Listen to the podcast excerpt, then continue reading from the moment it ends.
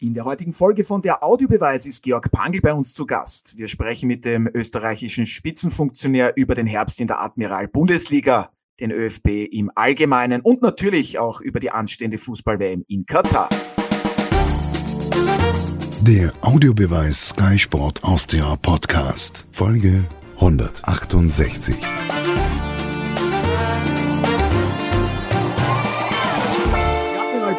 befindet sich bereits in der Winterpause. Wir hingegen starten mit vollem Elan rein in eine neue Folge von der Audiobeweis. Mein Kollege Martin Konrad, Sky-Experte Alfred Tater und ihr Moderator Otto Rosenauer begrüßen heute den ehemaligen Bundesliga-Vorstand und Generalsekretär der IPFL. Dazu hat er lange Zeit für den ÖFB und die UEFA gearbeitet. Sein erstes Buch, Mein Theater der Träume, ist bereits erhältlich. Herzlich willkommen, Georg Pangel. Schön, dass Sie heute mit dabei sind bei unserem Podcast.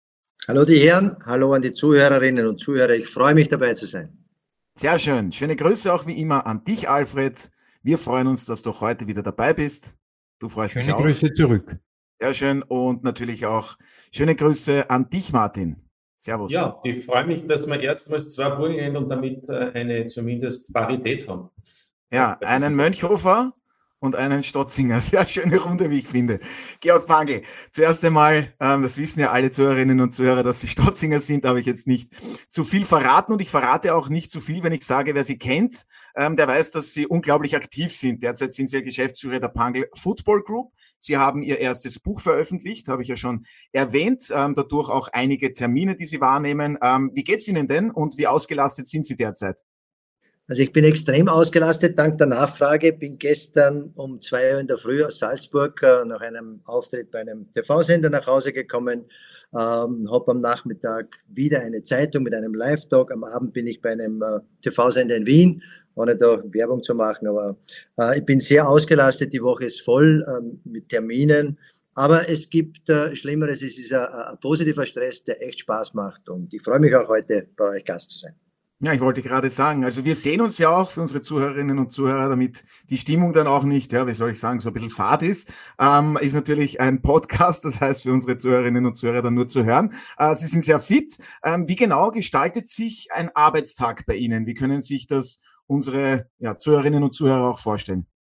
Also wie gesagt, gestern äh, 2 Uhr Ankunft zu Hause, dann noch natürlich Toilette, Bad, äh, 6 Uhr läutet der Wecker. Heute habe ich eine Stunde länger geschlafen, um ehrlich zu sein, dass man wirklich fit bleibt, weil was ich brauche für meine Fitness ist, ist einfach der Schlaf als Basis, dann gesundes Essen. Dann war ich, war ich heute im Nebel, im burgenländischen Nebel mit meiner Labrador-Dame, die mir da Gesellschaft leistet. Äh, mit unserer Melba war ich äh, ausgiebig spazieren, normalerweise gehe ich laufen.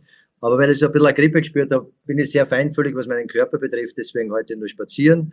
Dann äh, einen gesunden Porridge mit, mit Obst und vorher äh, heißes Wasser mit Ingwer und äh, dann einen grünen Genmaicha-Tee. Also ihr könnt da alle Details von mir wissen. Und dann wahrscheinlich, was euch mehr interessiert, ist einfach der Tagesablauf.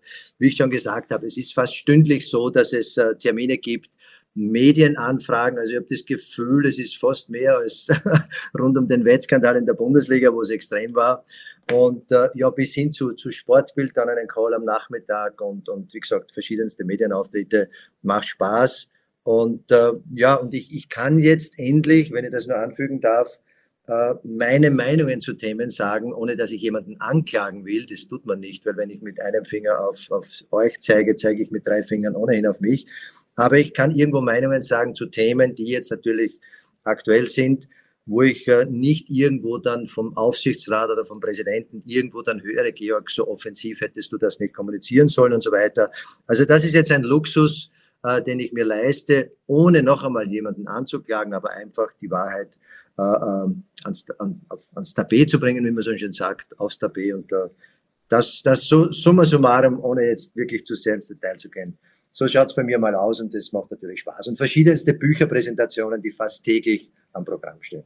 Ja, Alfred, hört sich alles sehr spannend an. Warst du heute auch schon im Nebel spazieren, beziehungsweise hast du auch schon deinen Beruhigungstee getrunken? also wenn ich mir das vom Georg anhöre, dann bin ich die ganz klare Antithese. Ja, aber du kannst schon lange deine Meinung schreiben. Der Alfred könnte ein Buch schreiben, dann. Ja, aber mein Buch, wenn, wenn ich mein Buch schreibe, dann lande ich im, am Lemoniberg. Aber, ja, das wollen wir nicht. Aber, ja, ja, aber die Inhalte sind so arg, da würden alle einpacken. Also wurscht. Mein Tagesablauf ist gänzlich anders, keine Termine. Der einzige ist das, der Termin des Mittagessens. Das koche ich auch vorher. Ansonsten bin ich froh, wenn Gott und die Welt mich in Ruhe lässt, außer Sky. Sehr schön gesagt. Ja, der heutige Podcast-Termin, den wollten wir natürlich auch noch mit dir wahrnehmen. Also, die Admiral Bundesliga befindet sich schon in der Winterpause. Wir werden heute einige verschiedene Themenbereiche ähm, ja, diskutieren. Ähm, Georg Pangl, Sie waren rund zehn Jahre Bundesliga-Vorstand plus ein paar zerquetschte, sage ich jetzt einmal. Ähm, die Bundesliga ruht jetzt bis Anfang Februar. Wie stark befassen Sie sich noch mit der österreichischen Liga? Wie sehr verfolgen Sie das Geschehen? Ich bin natürlich nach wie vor Sky-Abonnent und ich glaube, beim, beim, beim ÖMDC würde ich schon irgendwo die silberne Plakette bekommen. Aber Scherz beiseite, ich verfolge es natürlich und ich, ich habe eine Riesenfreude, wenn ich an, an Fredel oder eben, äh, die Experten Martin und Co. und, und mein, mein Idol und meinen Kollegen von damals, Hans Krankel und so weiter, wenn ich all die Experten äh, am Bildschirm sehe, ich verfolge es natürlich, schaue natürlich auch über Sky, das haben wir in Österreich, Gott sei Dank im Vergleich zu den Deutschen, sind wir ja da sehr, sehr bevorzugt mit, äh, mit der Premier League und DFL und so weiter. Also ich schaue wirklich äh, sehr viel, lese viel nach und, und äh, ist, ist natürlich immer noch und wird es bleiben ein Teil meiner DNA, wenn man da zehn Jahre wirklich gesessen ist, äh, habe immer noch Kontakt mit Christian Ebenbauer und Co. Und, und äh, ja, habe Sorgen mit ihnen, die ich teile, wenn es welche gibt. Und ich freue mich mit, mit meinen Nachfolgern also unterm Strich bin ich immer noch natürlich sehr verbunden nach zehn Jahren des Berufslebens. Ja, und weil Sie das jetzt gerade erwähnt haben, die internationalen Bewerbe, die gibt's ja auch bei uns bei Sky Sport Austria, das Champions League, sowieso, ne? Conference League, Europa League. Das weiß man ja, das muss man nicht erwähnen, aber sicherheitshalber haben Sie es gesagt. Habe hab, hab ich es jetzt gemacht. Ähm, was waren für Sie so die positiven, vielleicht auch die negativen Überraschungen jetzt sportlich gesehen einmal? Ah, das ist jetzt Ansichtssache, wenn man, wenn man sich die Tabelle anschaut. Ich habe jetzt heute gerade im Kurier gelesen, ein, ein, ein lieber Freund von mir und auch, auch Ex-Experte, vielleicht wird das wieder der Klaus, äh, hat sich also Hartberg hat sich vom, vom Klaus Schmidt getrennt. Das sind dann immer, wenn man wirklich einen Bezug hat zu den Clubs, wie auch zu den Trainern und zu den handelnden Personen, dann ist das für mich immer das, das Menschliche, was im Vordergrund steht. Aber wir kennen die Gesetze des Fußballs. Das ist halt einmal so. Man kann noch so gut sein, man kann sich noch so bemühen mit der Mannschaft. Wenn halt die, äh, die Erfolge sich nicht einstellen, dann kommen die Gesetze des Fußballs zu tragen. Äh, ja, positiv, man positiv Salzburg ist einmal eine Bank, dass die vorne sind, hat ein bisschen äh, der Motor hat ein bisschen gestottert. Aber natürlich ist es schön zu sehen, um, um ganz offen zu sein, und da kommt bei mir wieder ein bisschen der Romantiker durch, wenn die Wiener sich jetzt äh, hoffentlich Gott sei Dank erfangen. Rapid hat jetzt wieder ein bisschen einen Lauf bekommen. Und ich habe immer und habe ich noch äh, immer ein Herz gehabt für die kleineren Vereine. Und ja, wenn man dann vorstellt, dass wieder einer absteigen muss, ist es, ist es jetzt schon schade für den, weil jeder arbeitet, äh, tut sein Bestes und, und äh, wenn man einen Trainer wie den Herrn Klose hat und so weiter, dann sind das schon für mich Zeichen, wo ich auch die, die zuständigen Herrschaften in den Clubs belohnen würde, weil sie aktiv sind, weil sie ein bisschen ins Risiko gehen, weil sie eben einen, einen Weltklasse, äh, ehemaligen Weltklasse-Spieler in, ins Ländle bringen in dem Fall. Also da gibt es schon sehr, sehr viel Positives und äh, Negatives kann ich mich gar nicht so erinnern. Das ist nicht meins. Aber, aber Georg, weil du ein Herz für kleinere Clubs hast, was fällt da dann ein zum SV Mattersburg? Das ist alles in meinem Buch nachzulesen. Na, Scherz, das ist nur der Kontakt, der Erstkontakt von meinem Buch nachzulesen.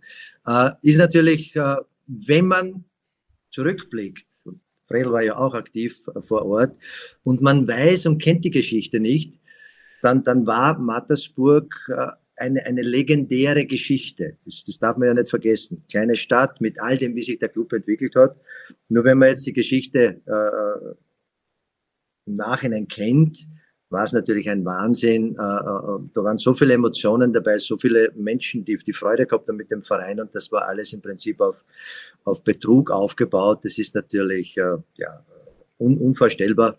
Und, und schade, dass jetzt das Burgenland am Ende des Tages halt irgendwo mit drei Vereinen in der Regionalliga Ost herumkrebst und keine Perspektive hat, da irgendwo zweite Division oder schon gar nicht zu sprechen von der, von der obersten Leistungsstufe von der Bundesliga hat. Äh, ja, schade, wunderbare Anlage dort, äh, die Akademie trainiert dort. Der Mattersburger SV, wie er jetzt heißt, glaube ich, ist jetzt der Herbstmeister der ersten. 2020, genau genau ersten Klasse Mitte geworden. Also da, da tut sich was, aber da wird man nie mehr an diese Höhen logischerweise herankommen können. Und die Frage ist, ob es irgendeinen Verein gibt äh, im, im Burgenland, unabhängig jetzt von den Bemühungen der Landesspitze da mit Benfica und wie die alle heißen, äh, da irgendwo einen Club aus dem Ausland zu bringen, der dann ja. Bahndorf geht vielleicht nochmal was. Ja, Bahndorf äh, sind augenscheinlich jetzt der Top in der, in der Landesliga, dass die aufsteigen. Muss man schauen. Also das ist jetzt alles Kaffeesud lesen. Schade ist halt für die Burgenländer, dass es keinen Club gibt und damit wären halt die Grün-Weißen, die es ja, glaube ich, in einer entsprechenden Zahl im, in, im Burgenland gibt, die werden halt wieder gefestigt äh, in, in, nach, in den Westen von Wien blicken, sagen wir so. Ja, und was den SV Mattersburg betrifft, um das vielleicht abzuschließen, da gab es leider reichlich Versäumnisse von sehr vielen Kontrollinstanzen. Alfred, ich möchte noch kurz beim Thema TSV Hartberg bleiben. Ähm, Klaus Schmidt ist nicht mehr Trainer der Oststeirer. Was für dich dann am Ende absehbar? Hast du das so erwartet? Hast du damit gerechnet mit dieser Entscheidung? Und dass sie auch so zeitnah passiert? Man muss schon sehen, dass ja, das wird der Martin Konrad natürlich bestätigen, weil er pocht ja immer drauf dass äh, ein Abstieg ja erst äh, am Ende der 32. Runde der Fall ist. Und jetzt ist aber das Abstiegsgespenst da von Seiten der ha äh, Hartberger gewesen, das so, la so laut gejault hat, dass sie gedacht haben, sie müssen jetzt sozusagen ähm, einen neuen Exorzisten holen, der dieses Gespenst vertreibt. Gut, mehr möchte ich dazu nicht sagen. Gut, und Martin kann uns jetzt vielleicht aufklären. Ähm, gut, den Absteiger, das wissen wir, den gibt's jetzt nach der 32. Runde. Ähm, für dich war es auch irgendwie absehbar? Naja, man, man bekommt ja mit die Stimmung. Und die Stimmung ist ja nicht nur äh, der Vorstand oder die Menschen, die natürlich letztlich auch die Entscheidungen treffen, sondern das ist ja auch das Team. Und ich glaube mal, um es kurz zu machen, wir kennen alle Klaus Schmidt. Ich glaube, er hat auch auf dem Weg im Herbst den ein oder anderen Spieler verloren. Ähm, vielleicht auch durch unglückliche Entscheidungen. Ich sage nur Svete, Heil, Regenerationstraining. Fünf Tage später werden sie aus dem Kader gestrichen. Ähm, kann man alles ähm, irgendwie dann auch zusammenzählen. Und äh, die Chance jetzt bei einer dreimonatigen Pause etwas zu verändern, die wird wahrgenommen und nicht dann im März, wenn es plötzlich ganz eng ist, vielleicht dann noch etwas zu verändern. Also ich finde den Schritt logisch, wenn es natürlich auch brutal ist, wenn jemand nach neun Monaten 26, 27 Spielen dann letztlich äh, auch eben freigestellt wird. Ja, so beinhart ist leider oft das Geschäft Fußball. Georg Pangel, wo sehen Sie derzeit im internationalen Vergleich äh, die österreichischen Teams, die österreichische Liga? Was das betrifft, sind Sie ein absoluter Fachmann. Ähm, aber ich würde zunächst gerne mal sportlich bleiben, wenn das irgendwie möglich ist, ähm, auch wenn das Wirtschaftliche natürlich die Leistungen auf dem Rasen bedingt. Wo sehen Sie da die österreichischen Vereine beziehungsweise die österreichische Liga?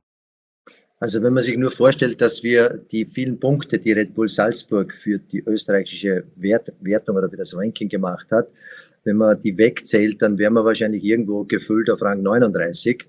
Und wenn man den letzten Spieltag hernimmt mit einem Torverhältnis, glaube ich, von 0 zu 10. Das gilt ja Gott sei Dank nicht in der Fünfjahreswertung. Ich sage jetzt nur, aber wenn man die, die Punkte, die wir nicht gemacht haben, und dass eben die, die hinter uns sind, wie die Türken und so weiter, mit vier Vereinen noch dabei sind und so, dann äh, ja, muss man wirklich froh und dankbar sein, dass man Red Bull hat, auch wenn sie in der Liga eben jedes Jahr dominant sind und auch den Cup als, als Abonnement-Cup-Sieger quasi innehaben.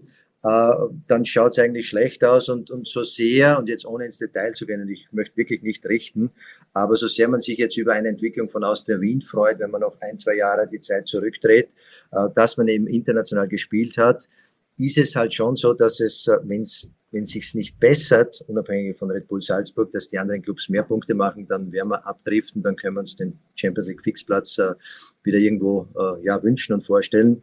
Also international sind wir derzeit leider Gottes mit den Vertretern in den diversen Bewerben. Okay, Sturm war natürlich unglücklich und knapp, aber am Ende trotzdem äh, nicht unverdient, muss man mal sagen. Es zählen am Ende des Tages die Punkte und die, die Tore in dem Fall auch.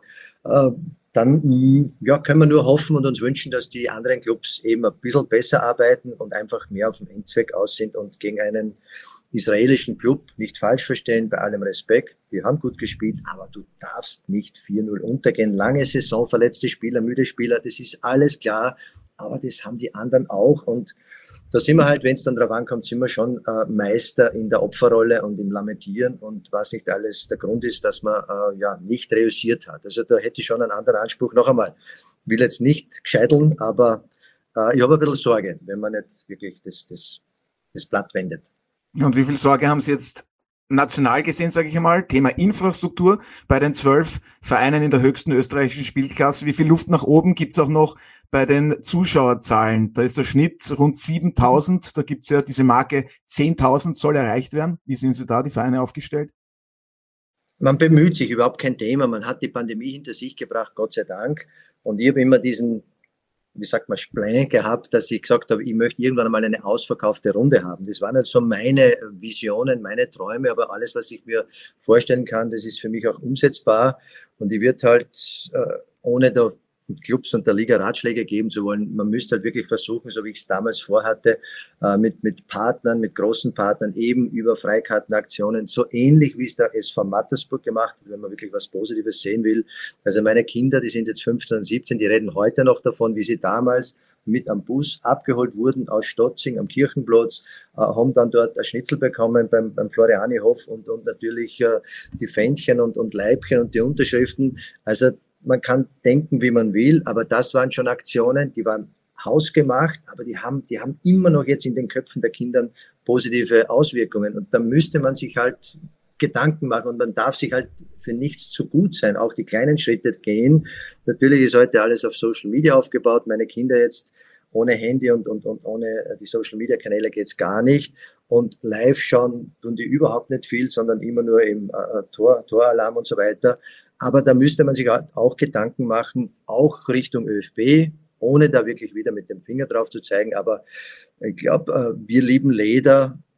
ja, ich liebe auch Leder, Alfred, da können wir uns was anderes vielleicht auch vorstellen, aber da müsste man irgendwie meiner Meinung nach authentischer sein, äh, bodenständiger und direkt äh, über die Clubs und so weiter Aktionen starten. Aber noch einmal, das wird jetzt den zeitlichen Rahmen sprengen.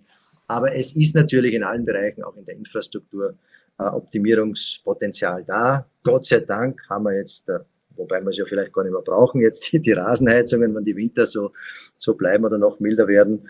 Aber das war damals ein, ein, ein Schub, wo man gesagt hat, man investiert und da könnte und sollte man halt auch äh, in allen Bereichen logischerweise, die man ja eh kennt. Das sind die Business Logen, die VIP-Bereiche und, und, und äh, der Komfort für die Zuschauer und so weiter. Also da ist sicherlich Optimierungsbedarf. Man wird wissen, was man zu tun hat. Und noch einmal, der, der, der Bangel, der jetzt lang weg ist von der Bundesliga, braucht den Vereinen und auch meinen Nachfolgern äh, keine Ratschläge geben.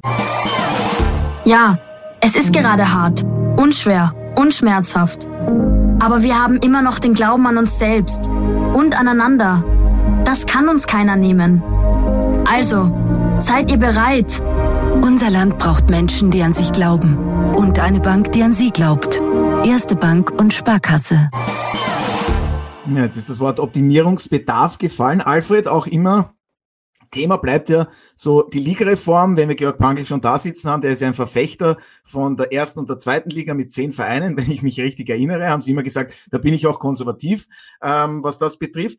Alfred, ähm, sagst du weiterhin, ja, das Liga-Format, das macht richtig Spaß, das bringt Spannung. Die Schweizer zum Beispiel, die wechseln ja jetzt das Format dann ab der Saison 23, 24 nach schottischem ähm, Vorbild. Sagst du, das ist äh, etwas, was vielleicht auch interessant ist, kurz zur Erklärung, weil du schon so reinschaust. Die Schotten, die spielen halt äh, 33 Runden, sprich dreimal gegen jedes Team und dann wird auch geteilt, dann gibt's noch fünf Partien und dann steht da meisterfest, wenn ich das jetzt Aber es ist auch angelehnt ans österreichische System. Also die, die Schweizer haben, wo wir mal nein, nein, die Schweiz geblickt haben. Sie wollten Playoffs haben, die Schweizer. Ja, ja, ja, ja ich wollte sagen, aber trotzdem, die, wir haben immer in die Schweiz geblickt, das weiß der Georg in den Nullerjahren. Ach so, das meinst du, ja. Mittlerweile haben die Schweizer dann auch gesehen, was in Österreich und eben in Schottland passiert ist. Und jetzt, wenn man so möchte, gehen sie eher in diesen, wie diesen Weg. Also die, die Schweizer waren ja lang Verfechter des alten Systems. Gut, worauf ich hinaus wollte. Ja, bitte, Georg. Bevor der Fredel jetzt antwortet, weil er angesprochen worden ist, auch wir haben schon in der heute von morgen ersten Liga vor vielen Jahren diese drei Durchgänge gehabt. Da hat es immer geheißen, das ist unfair, der fährt weiter, der fährt kürzere Distanz und so weiter. Ja. Aber wie gesagt, dass man da was probiert, um, um die Liga zu attraktivieren, ist überhaupt kein Thema. Und wie gesagt, wenn ich jetzt altmodisch und konservativ klingen mag, weil ich eben an dieser zweimal Zehnerliga festgehalten hätte, ob der Qualität, äh, der Hubert Nagel hat mir jetzt vor einigen Tagen angerufen, Ex-Lustenau, ihr kennt ihn ja, äh, weil er gefragt hat, wo er mein Langjähriger Buch, Präsident, ja. Ja, genau, bei, äh, und wo er mein Buch bekommt. Und da haben wir ihm kurz geplaudert und sagt, der Georg, wenn ich mir die zweite Liga anschaue, ist ein Wahnsinn. Also das ist ein, auch natürlich ein alteingesessener Funktionär. Aber wie gesagt, nur, nur um das kurz erwähnt zu haben. Alfred, the floor is yours. Ganz kurz noch, Alfred, worauf ich hinaus wollte, die Schweizer, die haben auch Playoffs angedacht, das wurde jetzt eben wieder geändert. Ähm, wären das interessante Aspekte für dich, beziehungsweise ja, wie siehst du denn das Ligaformat weiterhin in Österreich? Ähm, ich möchte gar nicht in concreto auf diese Sache eingehen, sondern äh, das Prinzip einmal erörtern. Wenn du jetzt Weihnachten hast, demnächst bekommst du Geschenke. Hoffentlich. Und, Viele sind es ja, nicht mehr, aber die Sache ist. Verpackung und Inhalt. Du kannst einen super Geschenk bekommen, wunderbar eingepackt, mit einer Schleife und hin und her und dann öffnest du und ist vielleicht eine Pez-Rolle drin. Kennst du noch Pez? Herrlich, auch mit diesem Na, Klack, äh, die, wo, wo sie rausgekommen genau, sind. Genau, diese Figuren mit die Maus ja, und was alles gegeben hat. Das ist doch großartig. Das Thema lautet gern. ja so, Verpackung und Inhalt. Die Verpackung ist die Liga in der jeweiligen Verfasstheit, ob es Premier League mit 20 Clubs ist, sind 20, glaube ich, Primera Division oder unser Format oder das Format von den Schotten, von den Neuseeländern, von den Kapverden. Das Format ist die Verpackung. Aber zählen tut der Inhalt. Und der Inhalt sind attraktive Spiele. Und an, dem, an diesem Aspekt gehört viel mehr der Fokus gelegt als auf die Verpackung. Mir ist ehrlich gesagt ähm, der Modus wurscht. Ich möchte tolle Spiele sehen von den Teams. Und was ich Bedenken habe, und das ist eine, ein Bedenken auch in Richtung Zukunft, wir müssen aufpassen, dass wir die Jugend nicht verlieren, die sich begeistern kann für den Fußball.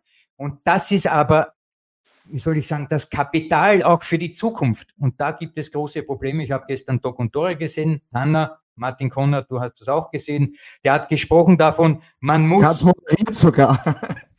Ja, richtig, Entschuldigung, er hat es moderiert und auch gesehen. Aber macht nichts.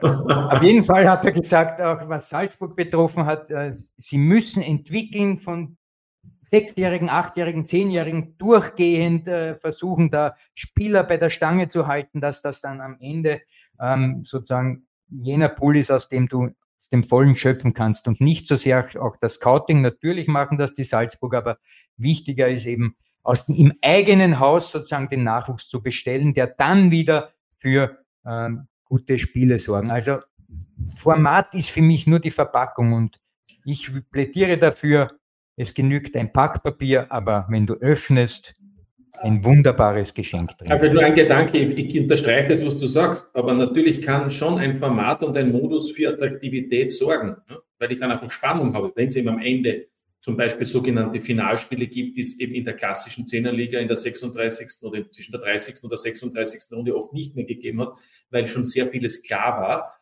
Jetzt hast du natürlich durch die Punkteteilung und wenn du sogar noch eine K.O.-Phase machst, so wie die Belgier mit Playoffs und sonstige Dinge, die noch enger sind, dann hast du natürlich, oder in, den USA, wo es sozusagen Ausscheidungsspiele gibt, dann hast du natürlich noch mehr Spannung. Also das hat dann schon sehr wohl direkt mit dem Modus und der Verpackung zu tun. Ja, aber Spannung heißt nicht, Entschuldigung, Spannung heißt nicht in erster Instanz Qualität.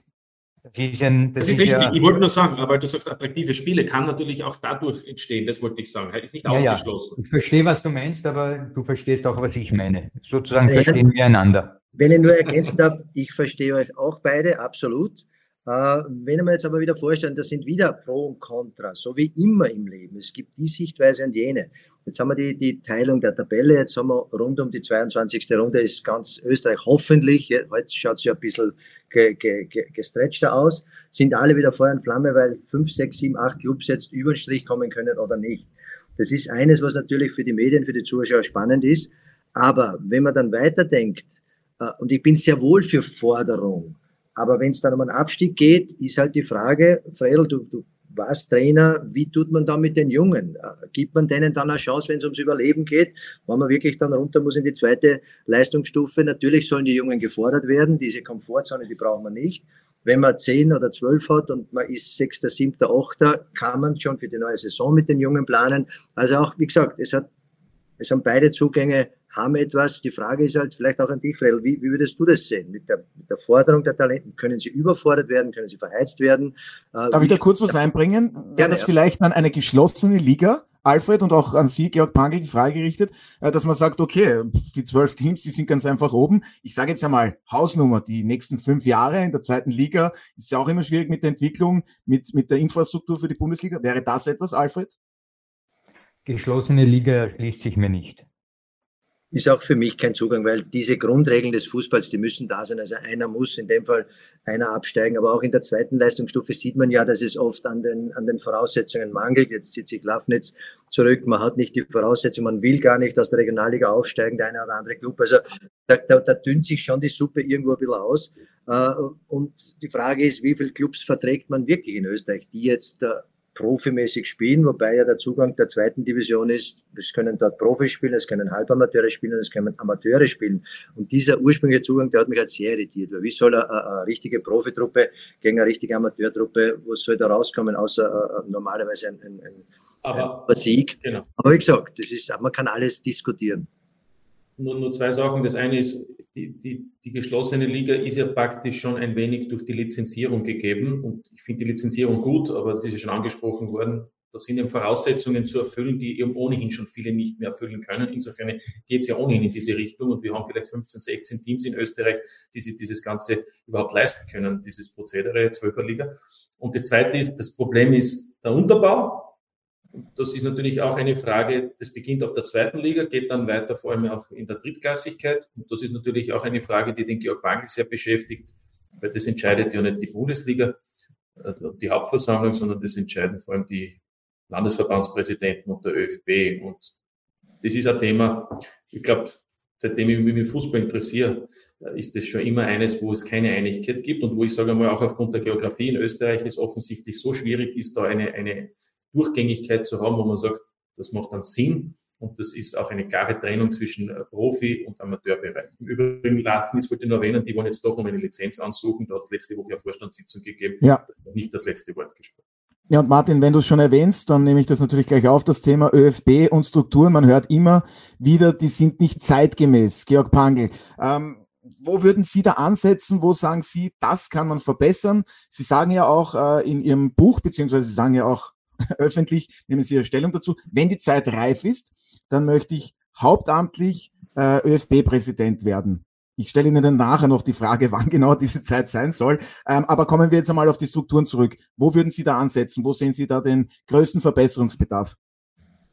Äh, es ist jetzt nicht aktuell meine Rolle, da dem ÖFB äh, irgendwo Vorschläge ausrichten zu lassen über ein Medium. Aber wenn man konkret. Ich habe danach gefragt. Sie haben sich ja nicht aufgedrängt. Okay, nein, nein, ich möchte nur kurz ein bisschen anders äh, die Antwort geben. Und zwar, vorbehaltlich, dass mich die Clubs im Burgenland wählen, werde ich BV-Präsident. Ab 2024. 2024. Das ist ja. mein kompletter Plan. Ich habe einiges zu tun. Man muss sich vorbereiten und so weiter, auch die Firma entsprechend adaptieren. Aber wenn dem so ist, dann weiß ich, und ich habe äh, auch ein Konzept, äh, das habe ich auch schon unserer Landesspitze, dem Herrn Landeshauptmann gegeben und so weiter, da gibt's Knochenarbeit zu erledigen. Es ist halt die Zeit so, dass wir so viele äh, Konkurrenz haben eben zum Fußball. Man verliert die Jugend, wie der Alfred gesagt hat. Die Reserventhematik im Burgenland, die gibt's in ganz Österreich. Du bringst keine Reserve mehr zusammen, weil halt alles, die Zeit ist anders, das, das muss man mal akzeptieren und da muss man ansetzen. Und das geht hin bis zu Photovoltaikanlagen auf den Kabinen und Tribünendächern und so weiter. Da gibt es so viel zu tun. Und das ist ja nicht nur im Burgenland der Fall, sondern den Bogen kann man wahrscheinlich spannen bis nach Vorarlberg. Und wenn man die Basis bin wieder beim Alfred. Wir müssen die Jugend auch in der Breite gewinnen. Deswegen bin ich unter anderem, nicht weil ich so geil nach Titeln bin, habe ich vor drei Jahren zugesagt, dass ich Techpol-Präsident im Burgenland äh, werde, beziehungsweise jetzt bin mit Alexander Kontscher, die macht das für Österreich.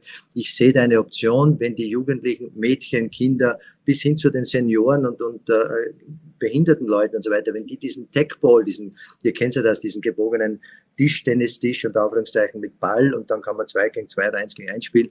Wenn sich da nur die Bewegung ein bisschen äh, fördern lässt und das, dass wir wegkommen von diesem adipösen Zustand, dem wir jetzt äh, ganz, ganz klar entgegensteuern, dann gibt's da Potenzial. Und wenn man ein paar zum Fußball bekommt oder vom Fußball ein paar zum Deckball, dann ist das wieder ein Ansatz. Es muss Leben auf die Plätze. Ich wohne da in einem kleinen Ort, der ist sowas verfein, wirklich toll da tut sich noch was am Sportplatz. Wir haben 800 Einwohner, haben 50 Kinder, U8, U9, U11, U13. Ich ziehe zieh mir den Hut von meinem Obmann.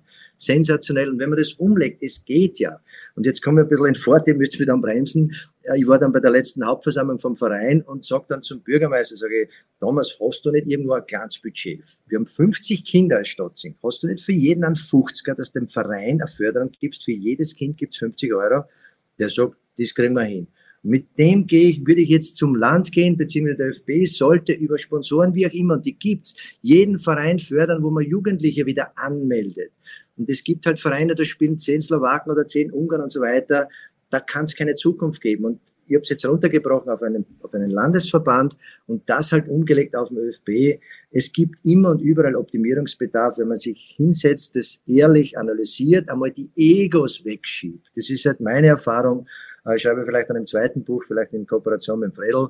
Das wird dann das, das Ego ist für meine Begriffe, was ich gelernt habe, das, der, der, größte, der größte Gegner im Fußball, im Sport, weil die Herrschaften alle so wichtig sind, bis ganz nach oben. Ich weiß es und die Sache leidet und es geht immer ums, ums, ums gut Aussteigen der Herrschaften, weil sie wiedergewählt werden wollen und so weiter. Und ich gehe mit dem, mit dem Zugang hinein.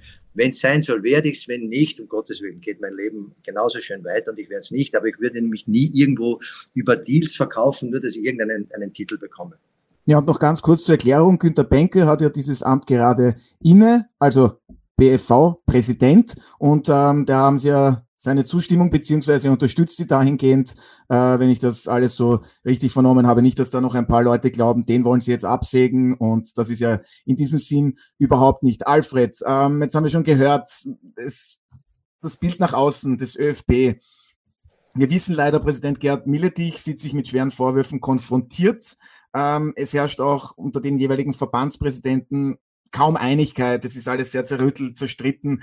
Wie sehr schadet das alles dem ÖFB und wie kann das wieder positiver werden? Gar nicht. So einfach ist es dann. Ja, es ist deshalb so, weil ich sagte was, jetzt sind wir vier hier ähm, und reden über eine gemeinsame Sache. Was wir allerdings beobachten, nicht nur in Österreich, sondern prinzipiell auf der Welt, die Blasenbildung. Die Menschen leben nur mehr in Blasen und sobald sie es äh, tun müssten, dass sie aus der eigenen Blase hinaus in die fremde Blase hineinblicken, dann, das ist ja fürchterlich, diese Blase da drüben. Das heißt, diese Atomisierung der Gesellschaften macht ja auch im Sport nicht halt. Also der Landesverbandpräsident von Tirol ähm, will mit dem Landesverbandspräsidenten vom Burgenland ja gar nichts gemeinsam haben, weil das ist eine Blase, die ist weit weg und die interessiert ihn ja überhaupt nicht. Also in Wirklichkeit ist keine Lösung in Sicht. Ja, dann die Frage kommt natürlich, bitte Georg Pangel. Uh, Alfred, ich schätze dich unendlich, das weißt du, aber ich habe da eine andere Meinung. Es ist immer eine Möglichkeit da, dass man aus deiner genannten Blase rausgeht und dann in die andere Blase eindringt und einmal Hallo, sehr freundlich Hallo sagt und eine Verbindung herstellt. Und diese Verbindung ist für mich das Um und Auf, speziell im ÖFB-Präsidium. Und man weiß es ja jetzt, wie es da zugeht. Hab, man spielt mir zu eben Aussagen vom von mir persönlich sehr geschätzten Sepp Geisler, was der über den ÖFB-Präsidenten sagt in der Tiroler Krone oder in der Tiroler Tageszeit. Ja, dass eine rote Linie überschritten das, hat. Das, das ist, äh, ich meine, man muss, man muss sich die Hände reichen. Im ÖFB-Präsidium gibt's nur ein Miteinander. Und was jetzt los ist, das, das ist uh, inakzeptabel. Und da muss man sich die Hände reichen. Und wenn halt der ÖFB-Präsident, ohne ihn zu kritisieren, es ist nicht meine Aufgabe, sagt, es ist nicht seine Aufgabe, die Herrschaften zusammenzuführen und sie an, den, an der Hand zu nehmen, dann würde ich meinen, es ist doch ein Teil der Aufgabe. Es sind alles erwachsene Menschen. Jeder hat irgendwo sein Umfeld, seinen Zugang und so weiter. Aber die Herrschaften haben alle äh, sind tolle Persönlichkeiten, haben wir Potenzial. Und wenn es halt so abdriftet, dass man gegeneinander arbeitet, dann haben wir den Status quo. Und es kann nur ein Miteinander geben. Und Alfred, da müsste man alles dran setzen, von allen Beteiligten. Sie wirklich einmal irgendwo einsperren, dann nochmal einen Rauffang und wenn es dann passt, steigt der weiße Rauch auf. Wir haben uns geeinigt. Und solange, bis man nicht eine halbwegs tragbare Basis hat, wo man sich persönlich halt respektiert. Man muss sich ja nicht als, als Freunde abpuzzeln jedes Mal, aber der Respekt muss da sein. Es geht um die Sache und es geht nicht um Personen. Da sind wir wieder beim Ego. Es geht um den Fußball, es geht um die Zukunft und es geht vom Gianni Infantino über die UEFA bis zu unseren Menschen. Die sind gewählt, die müssen sich bewusst werden, welche Aufgaben sie haben und nicht genauso wie die Politiker. Und jetzt kommen wir auf ein ganz anderes Thema. Da geht's immer nur um den eigenen Soft. Das kann nicht sein und da müsste jetzt auch einmal ein Umdenken einsetzen. Wir haben die, die Lemminge, wo wir alle irgendwo dazugehören und ich möchte jetzt ein bisschen zumindest aufzeigen, wir watschen alle nach, ein paar entscheiden irgendein Blödsinn, was auch immer das ist und wir melden uns nicht. Und da möchte ich einfach auch ein bisschen wachrütteln mit der direkten Art. Noch einmal, wenn ich es nicht werde, werde ich es nicht. Aber das kann ich mir vorstellen. Take it or leave it. Aber man müsste sich zumindest bemühen, da, um zurückzukommen auf die Frage, auch beim ÖFB diese Einheit wiederherzustellen. Äh, ich war lange dabei, ihr wisst es, ich habe damals noch unter Pepper Mauhardt äh, dies, das miterlebt. Da gab es auch immer wieder Ausreißer, aber damals hat es da der Herr Mauhardt geschafft, die an der Stange zu halten, bei der Stange zu halten. Und das müssten wir, in die Richtung müssen wir wieder hinkommen. Alfred, du zeigst schon auf, was kommt. Ich möchte ein Sprichwort zitieren und hier den Wind aus den Segeln nehmen, Georg. Das Sprichwort lautet so. Unter den Blinden ist der einäugige König. Und ich behaupte, unter den Blinden wird der Einäugige massakriert. Wenn sie ihn Gut. finden, wenn sie ihn finden. Die Blinden müssen, der Einäugige das, das Glück, der sieht, wo sich die Blinden Kann immer weglaufen. Kann immer die, weglaufen. Die außer Blinden sie, sind in Überzahl, die finden nicht Außer immer. sie riechen ihn und sie spüren es dann, wo er sich bewegt, in der Dunkelheit des Raums. Ganz kurz noch, ähm, Georg Pangel, weil Sie das Wort äh, tragbar auch vorhin erwähnt haben, in einem anderen Zusammenhang. Aber klar, ich stelle jetzt die Frage, äh, der Präsident Gerhard Milletich sieht sich mit schweren Vorwürfen konfrontiert, soll laut Medienberichten, also News Kurier, bei Partnern des ÖFB Inserate für seine eigenen Magazine lukriert haben. Es gilt weiterhin die Unschuldsvermutung, aber sollten sich diese Vorwürfe bestätigen, ist das für Sie ein ganz klarer Grund, dass er dann zurücktreten muss, der Präsident? Auch wenn ich mich jetzt oute, und ich sage bewusst dazu, nicht weil der Gerd Milletich Burgenländer ist. Ich kenne ihn, ich schätze ihn, wir sind, wir sind keine Busenfreunde, wohlgemerkt, aber ich, ich würde die Situation so charakterisieren, dass der Gerhard Milletich ein Leben lang seinen Job gemacht hat, er versteht seinen Job, er weiß, wie es geht. Und er hat mir versichert, und ich habe ihn bewusst vor der Präsidiumssitzung angerufen, so, Gerd, nur dass du weißt, egal was über die Medien transportiert wird, ich werde, egal was passiert, jetzt nicht dein Nachfolger. Wenn, dann vielleicht nach der übernächsten Periode, wenn die Zeit reif ist. Aber eines ist wichtig, das wollte ich dir sagen. Und er hat dann gesagt, Georg, danke, das weiß ich, aber ich bin im Recht. Und ich habe mir dann erlaubt zu sagen, so, Gerd, ich kenne dich, du bist ein Ehrenmann, du weißt halt, wie es Geschäft geht, aber wenn jetzt das im Raum steht, dann würde ich dir vor, würde ich es so machen, einmal einen Schritt zurücktreten, aus der Energie raus, jetzt nicht vom Job zurücktreten, dann einmal schauen, wo sind die Compliance-Regeln des ÖFB, wie schauen die aus, dann hole ich mir den Herrn Dr. Fiedler, adaptiere die Compliance-Regeln, dann versuche ich wirklich, und ich glaube, der Kurieren, wie ich die Herrschaften kenne, die werden Interesse haben, dass man sich einmal zusammensetzt, ohne Öffentlichkeit, dass man sich ausredet.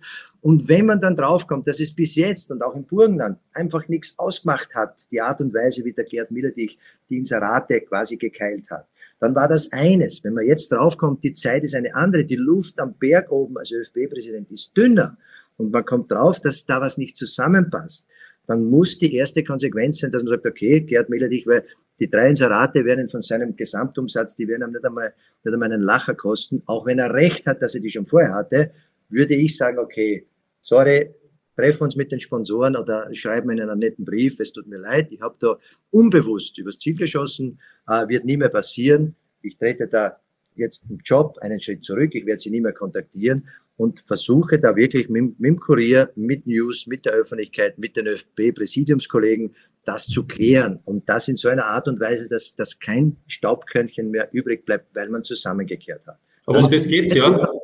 Um das geht's ja. Er kann ja ruhig sagen, er ist im Recht. Aber ich finde, das ist in dem Fall nicht das Entscheidende. Wie in vielen politischen aktuellen Situationen, da gibt's noch die Moral, den Anstand und das ist eine andere Kategorie. Und da geht's nicht darum, ob er rechtlich vielleicht dafür belangt wird oder nicht. Da bin ich bei dir, Martin, und genau darum geht es, das zu erkennen, das Gefühl zu haben, dass man vielleicht, auch wenn man recht ist, irgendwo was doch aus anderer Perspektive falsch gemacht hat. Und das ist der Punkt. Und es müsste lösbar sein, ohne dass der Gerd Miller dich zurücktreten muss, aus meiner Sicht. Ja, und ähm, Wörter wie Transparenz, Compliance ähm, sind derzeit überhaupt in vielen verschiedenen äh, Sparten sehr aktuell. Das Vertrauen in die verschiedenen Instanzen ist derzeit allgemein gering. Wo führt uns das hin? Das Thema ÖFB, das werden wir heute auch nicht alles lösen können. So, eine WM steht vor der Tür. In weniger als einer Woche in Katar geht's los und es gibt, was die Vergabe betrifft, ähm, sehr viel Kritik, weiterhin auch völlig zu Recht. Ähm, das Wort Korruption fällt da immer wieder. Viele sagen ja, das ist offensichtlich, dass die WM nach Katar verkauft wurde. Georg Pangel, ich weiß, Sie lieben den Fußball genauso wie wir hier.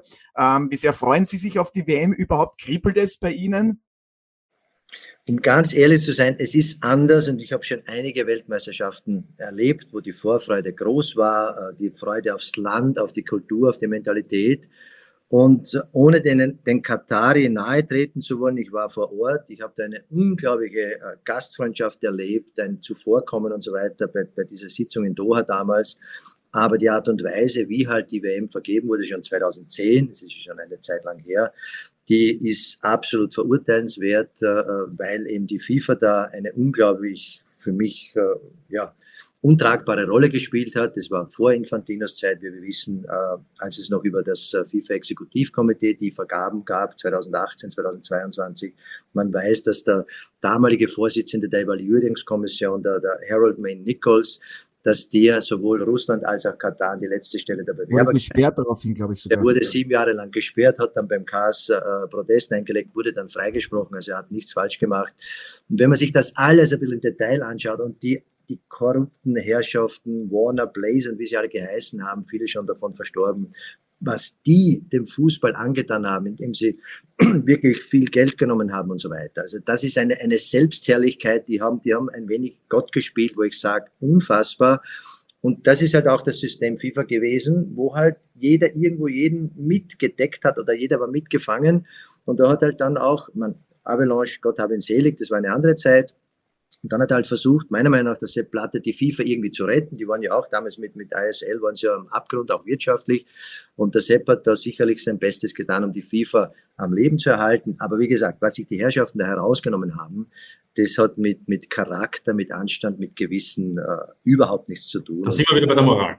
Ja, und das war halt leider dieses, äh, diese Zeit vor 2010, dass dann die FIFA gleich der Vorgriff 2014, 15, wo ich dann in dieser Taskforce dabei war, die FIFA dann versucht hat, so viel wie möglich halt zu retten im Sinne, die Stadien sind ja schon fast gebaut, hunderte Milliarden am Ende des Tages hat man investiert, dass dann der Gianni Infantino 2015 nicht mehr zurück konnte, meiner Meinung nach, weil eben entsprechend hohe Klagen zu erwarten waren.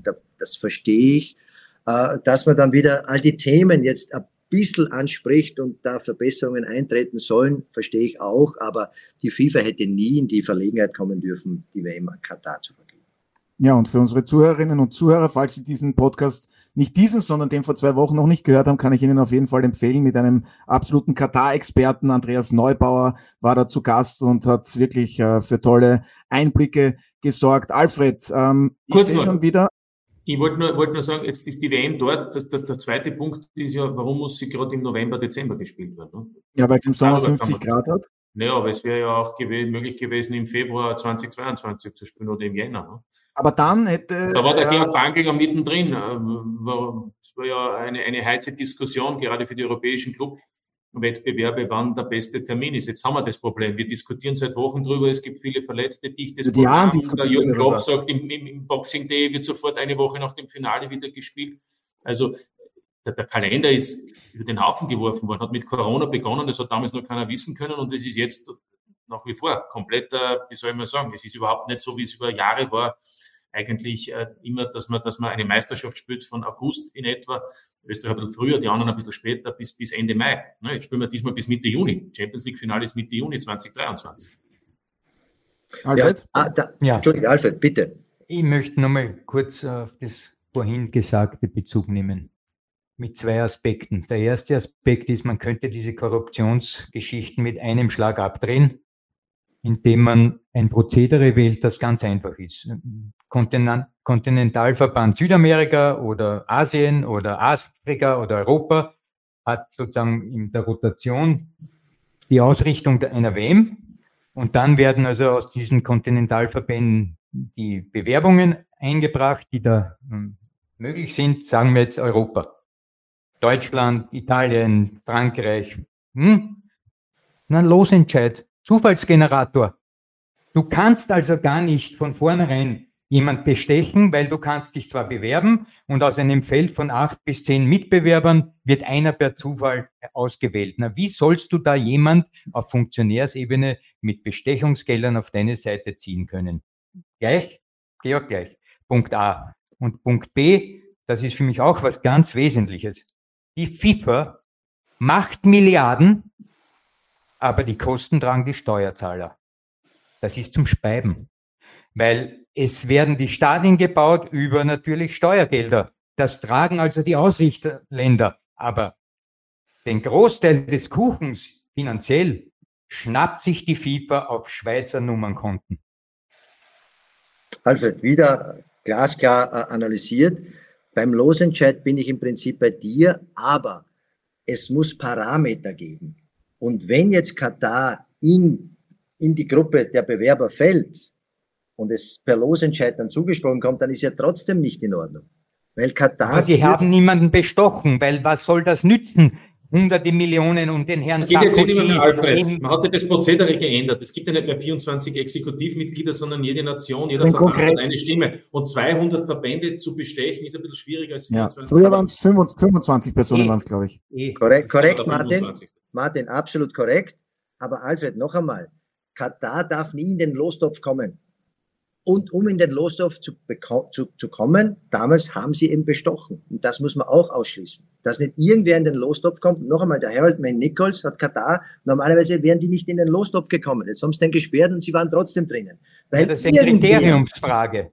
Ja, Natürlich. aber noch Wer einmal, darf sich überhaupt bewerben? Mit welchen Möglichkeiten? Sportliche und finanzielle. Ja. Parameter, finanziell, Menschenrechtsorganisation und, Richtig. und, und. Und wenn da ein Parameter nicht eingehalten wird, sind die auszuscheiden. Katar wäre ausgeschieden worden, haben es aber eh schon wissen, geschafft, dabei zu bleiben. Und das müsste man in Zukunft auch äh, verhindern. Weil es heißt ja nicht, wenn es da eine Studie, also eine, eine Gruppe gibt, die in Katar ist, von 20 honorigen Herrschaften, jeder mit der eigenen Limousine, jeder äh, äh, eigenes, eigenes Flugzeug, jetzt über, überspitzt gesagt, dann muss man die Herrschaften wieder schützen, dass die nicht von Katar und Co. wieder angebohrt werden und bestochen werden, weil die entscheiden dann, wer in den Topf kommt. Und da haben wir noch dieses Nadelöhr. Ich bin bei dir, guter Ansatz, aber man muss es bis ins Detail durchdenken, dass das eben nicht möglich ist, auch diesen Topf quasi zu beeinflussen, dass man dort reinkommt. Und wenn ich einen Parameter nicht erfülle, dann bin ich ausgeschieden. Und das wäre der Fall gewesen bei Katar und bei Russland.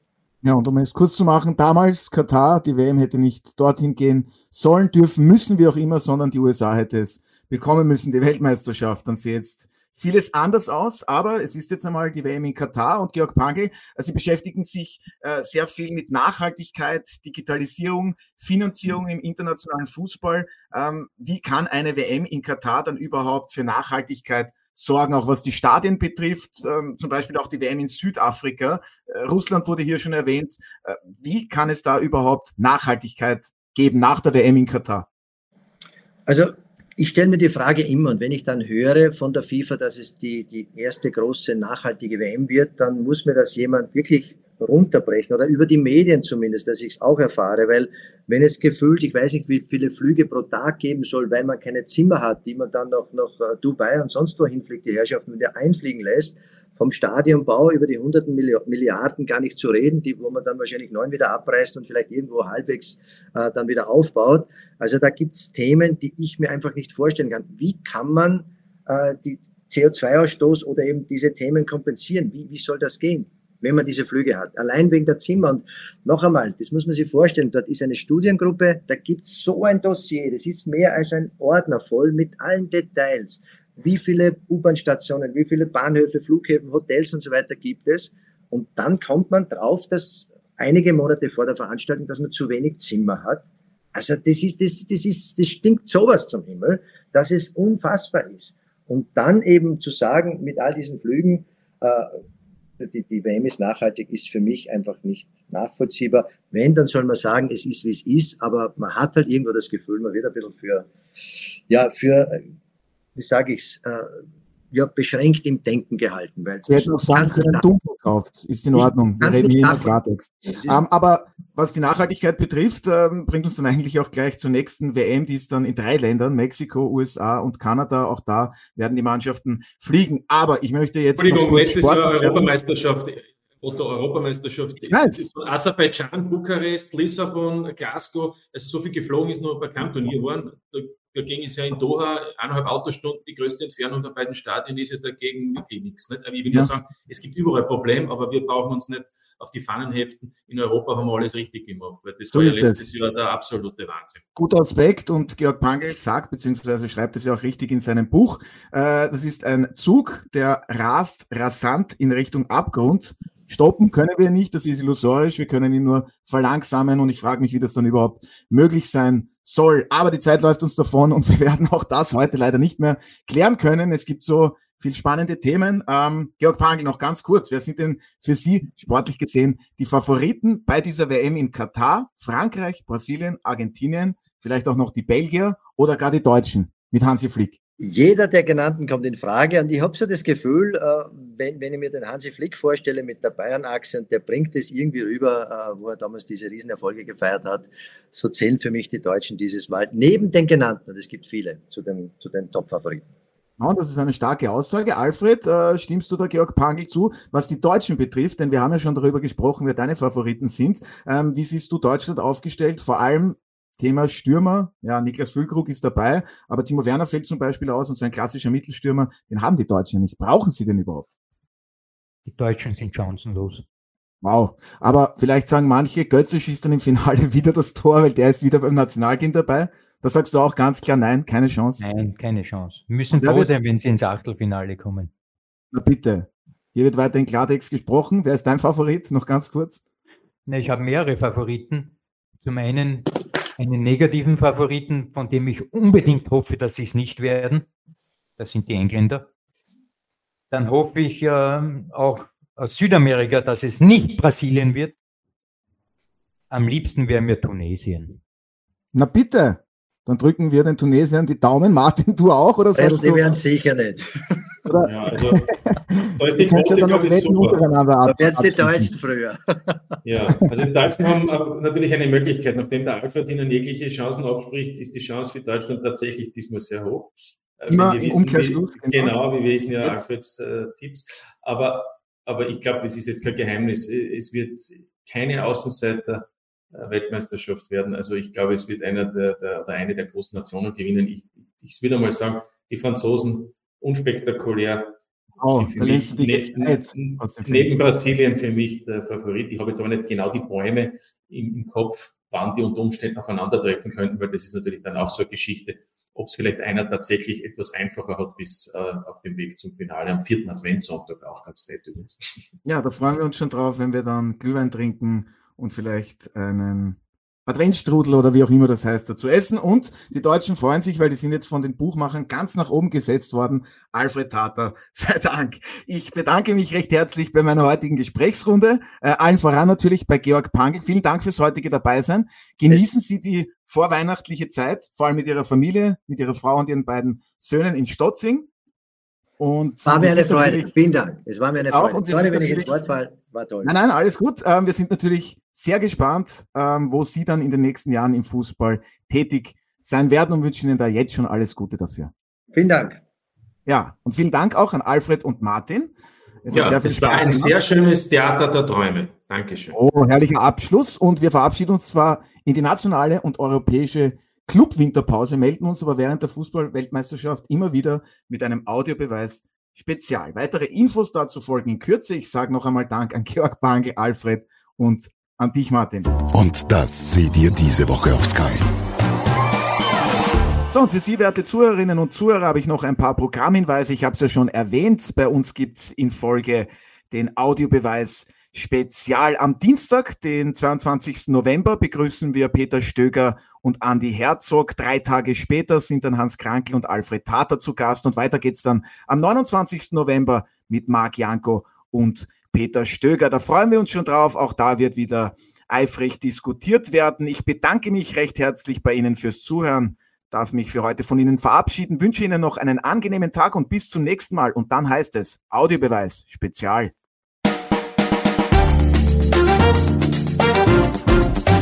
Das war der Audiobeweis. Danke fürs Zuhören.